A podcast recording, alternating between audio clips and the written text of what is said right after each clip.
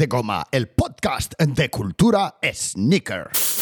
Hoy tengo la ocasión de charlar con Fernando Beltrán Torres, una de esas personas que te transmite confianza y buenas energías desde el minuto cero. Uno de esos buscados profesionales con los que conseguir éxitos en retos empresariales o deportivos. Responsable de un montón de proyectos de éxito en Adidas España. Siempre fuertemente vinculado al retail, a las tiendas a la formación y al running. Eh, de hecho, eh, Fernando es un runner que puede presumir de haber corrido, además con eh, buenos tiempos, dos maratones de repercusión global en menos de 15 días. Cosas que pasan, ¿no?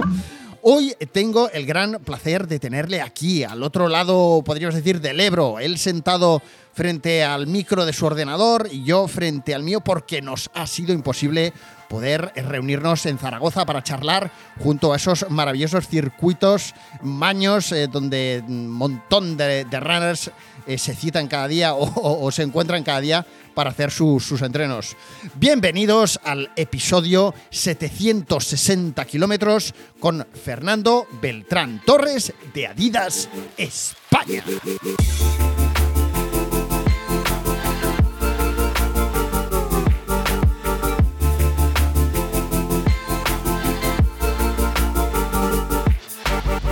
Bueno, eh, Fer, este ha sido uno de esos eh, episodios shows. Me hace gracia la palabra shows porque la recomiendan mucho otros podcasters que hay por ahí como, como profesionales, ¿no?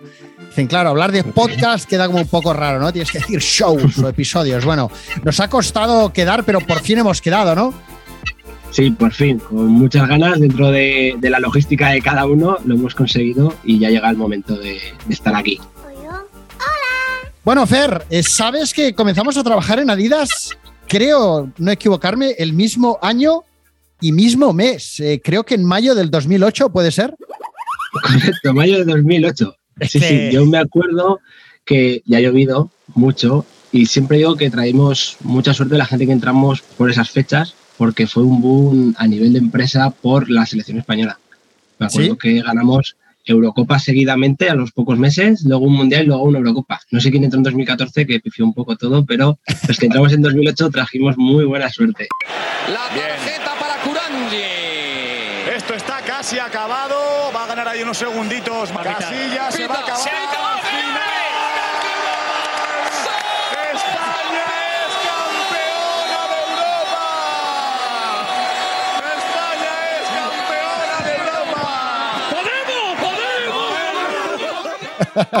bueno, buena suerte y muchos dolores de cabeza porque recuerdo a los compañeros eh, comerciales, representantes de deporte, que tuvieron muchísimos problemas porque había tanta demanda de camisetas de la selección española que no llegaban, no llegaban y, las tiendas llamaban protestando, oye, mis camisetas, ¿no?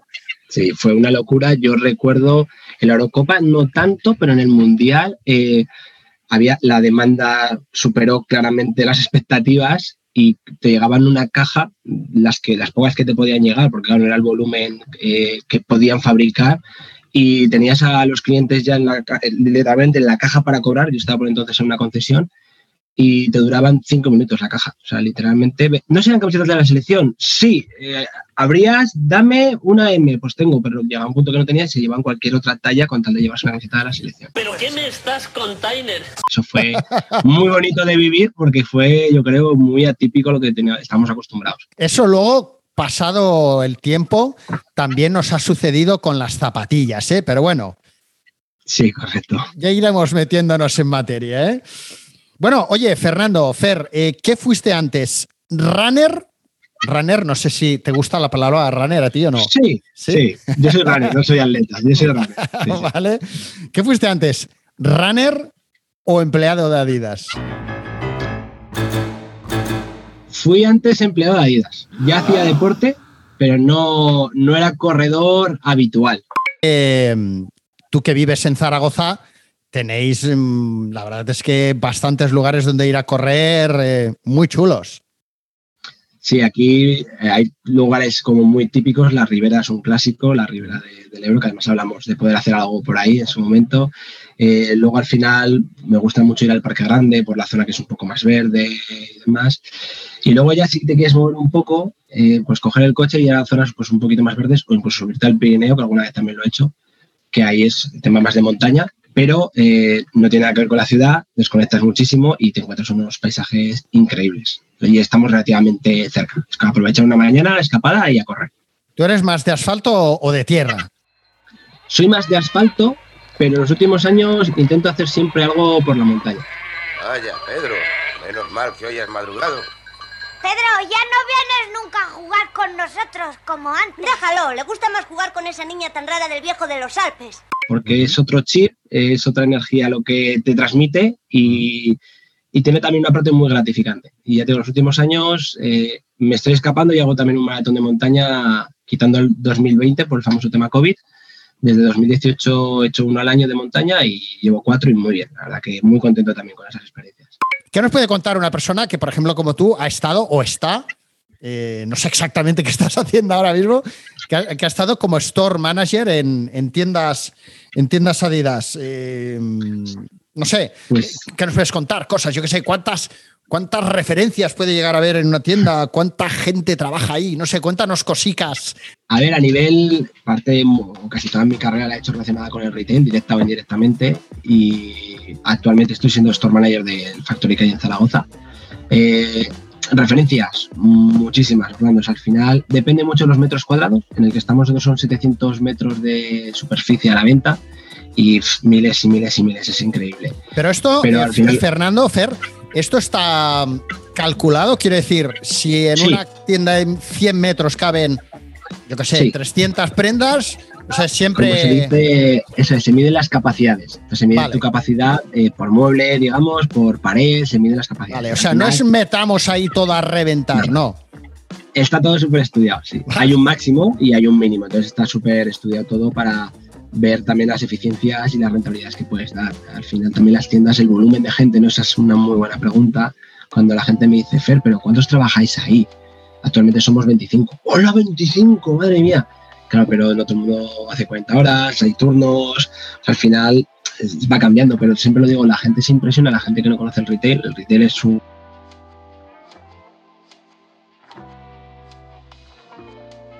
eh, que la gente piensa que al final una tienda solo vendes. Al final yo creo que lo que menos hacemos es vender, que se vende mucho, se atiende mucho, pero para que todo eso funcione, como bien dices, las referencias, capacidades, eh, saber qué producto te vende más, menos, cambiarlo, rotarlo. Hay con clientes que tienes fidelizados que te lo dicen. Dice, eso antes lo tenías en otro sitio que lo vi. Y hago, sí, pero lo he puesto aquí y lo vendo más. Entonces al final son cositas que están dentro del mundo del retail. Y ya ¿Quién, quién decide, muchas- per- perdona que te Dime. corte, que como tenemos esta- Ah. este pequeño delay, ¿quién decide que, por ejemplo, qué zapatillas van a ir a un eh, factory? ¿Quién, ¿Cómo va el, el Hay un- escalado de toma de decisiones? ¿Cómo va ahí? Depende del modelo de negocio, pero por ejemplo en el retail puro de Adidas eh, hay un departamento que se encarga de eso, un departamento de producto que según los metros, según tu ubicación a nivel país y tu ubicación, o sea, a nivel Europa y a nivel, en este caso, país, pues dicen, pues eh, lógicamente, pues Barcelona, Madrid tendrá un tipo de producto diferente al que tienen en Sevilla, Galicia o Zaragoza. Entonces se va un poco asignando. Conforme vas teniendo más datos, más históricos, pues vas adaptando cada vez más las colecciones. Es más difícil al principio y conforme tú vas teniendo, lo que te digo, esos históricos, pues igual que cuando has vendido como delegado, que igual que también me ha tocado a mí también ser delegado, pues tienes unos históricos y ya dices, vale, a este cliente le funciona muy bien esto, pues a esta tienda le funciona muy bien esto. Funciona en ese caso muy similar a lo que sería. Pero cuenta ahí también el olfato, el feeling o no, es todo muy numérico. No, cuenta, cuenta. Y cuenta mucho ese feedback o ese reporte que le puedas dar a los compañeros, ya sean dentro del propio clúster o de Alemania, que es donde está centralizado. De, un ejemplo fácil, aquí en Zaragoza te decía, la montaña está muy cerca, el producto T-Rex teníamos muy poquito y me puse muy pesado, cariñosamente, en plan de, chicos, lo tengo hora y media, lo tengo hora y media, en invierno voy a vender, en verano voy a vender, y poco a poco vamos consiguiendo un poquito más y los números salen. O sea, al final hay que justificarlo, pero mientras haya números, lógicamente eso funciona muy bien. ¿Y pueden llegar prendas o calzado de colecciones eh, de ediciones limitadas o cosas de este tipo? ¿O antes sucedía y ahora ya no? Eh, sucede, yo creo que cada vez menos la exclusividad, es decir, los modelos que eran muy, muy exclusivos ya no llegan al factory y se acaban vendiendo a full price o online o en las tiendas concept, pero a veces te llega alguna colaboración que la gente que sabe de sneakers dice wow y la gente que no dice que es cosa más rara. Un ejemplo fácil, hace poco nos llegó una ZX de la colaboración con el diseñador Sin Waterspoon. Claro, la zapatilla a mí me encantaba, el diseñador tiene su renombre, pero claro, tienes que saber de sneakers para saber quién ha hecho esa zapatilla. Oh, man. Eh, de primeras no salía, no se vendía. Pero cuando venía algún sneaker de verdad, decía, wow, tenéis esto aquí. Oye, voy a aprovechar que te tengo aquí. Nos podrás contar lo que nos podrás contar, que será nada y menos. Pero, ¿qué nos puedes contar de esa nueva tienda que va a abrir Adidas en Paseo de Gracia, esa nueva flagship store que cualquier día de estos abrirá sus puertas? Sabemos que Pues- tiene dos mil y pico metros, pero bueno, ¿qué, qué, qué habrá de nuevo allí? ¿Qué, qué se puede saber? Pues eh, va a ser un tiendón. O sea, yo he, colaborado Bueno, con la ¿qué vas a decir? ¿Qué vas a decir tú? ¿Qué voy a decir yo? ¿Qué te voy a contar? Pero hemos colaborado, estamos colaborando muchos compañeros con la formación, porque al final decías el volumen de gente. Nosotros somos 25, aquí iban a ser 70, 80, igual me estoy quedando hasta corto de personas, o sea, una barbaridad. Eh, es lo que llama la tienda Halo, al final muy tecnológica, que es hacia donde va nuestro futuro cada vez más, acrecentado un poco por el famoso COVID que aceleró todo el proceso. Y una tienda de esa magnitud en Iberia, eh, a nivel Adidas, no existía. Al final, la población tienda como, ciudad como Barcelona, que pues tiene un tráfico importante, un turismo importante y también una visibilidad muy importante a nivel europeo. Y lo más parecido a día de hoy está en Berlín. Al final, en casa, en Alemania, tienen algo muy similar, más pequeña, hasta donde yo sé. Y van a montar ahora en Barcelona con muchas ganas de verla, con muchas ganas de poder disfrutarla. Y lógicamente invito a todo el mundo que vaya a, ver, a verla y a vivir la experiencia. Al final son tiendas que tienen una parte de, de experiencia y es interesante eh, verla, testear cosas, eh, interactuar con, los, eh, con el equipo, con el staff, ver esa preparación que tiene, lo que pueden aportar, que son muchas cosas también. Y al final, bueno, lo mismo es vivir esa experiencia en una tienda, es igual que hemos podido vivir cuando has viajado a ciudades tan grandes como Nueva York o Tokio y las tiendas premium están en esas ciudades, pues la vamos a tener gracias a Dios en Barcelona y yo creo que va a ser un, un tiendón, vuelvo a lo mismo, pero que la gente va a poder disfrutarla y dar un feedback muy, muy positivo. Awesome. Entiendo que la cantidad de oferta, obviamente, ya por metros cuadrados, va a ser mucho mayor que la que tenemos ahora, justamente delante en la actual flagship store.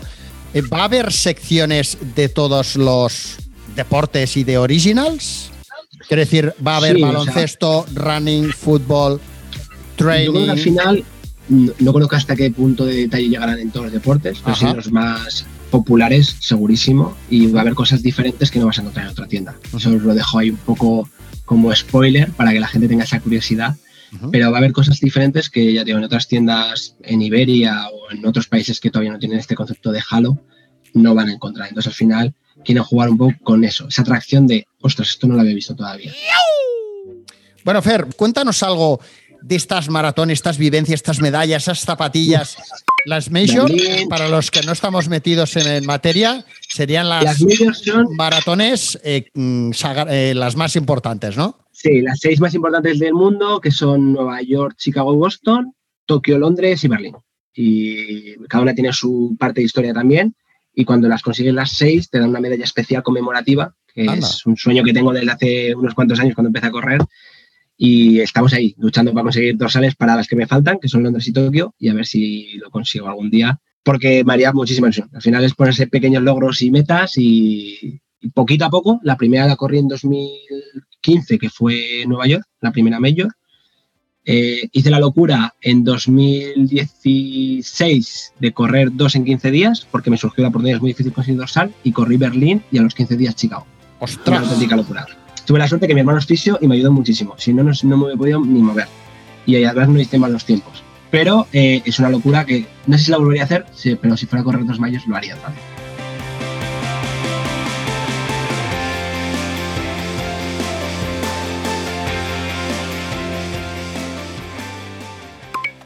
¿Te está gustando la intro de este episodio?